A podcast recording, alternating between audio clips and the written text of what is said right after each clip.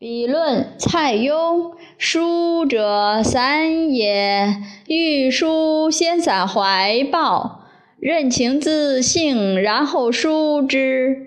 若迫于事，虽中山兔毫不能加也。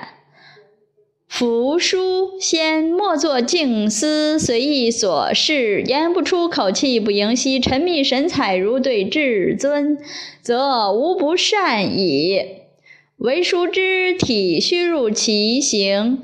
若坐若行，若飞若动，若往若来，若卧若起，若愁若喜，若重拾木叶，若利剑长戈，若强弓硬矢，若水火，若云雾，若日月，纵横有可象者，方得谓之书矣。